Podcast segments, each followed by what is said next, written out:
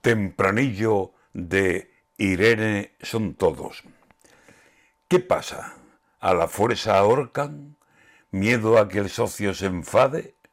¿Ahora todos son Irene y a tragar lo que ella mande? ¿Ahora es bueno el sí es sí, aunque a ninguno le cuadre? Comer pan de mano ajena es cosa mala, compadre. Y ese pan es el que come igual que los suyos. Sánchez.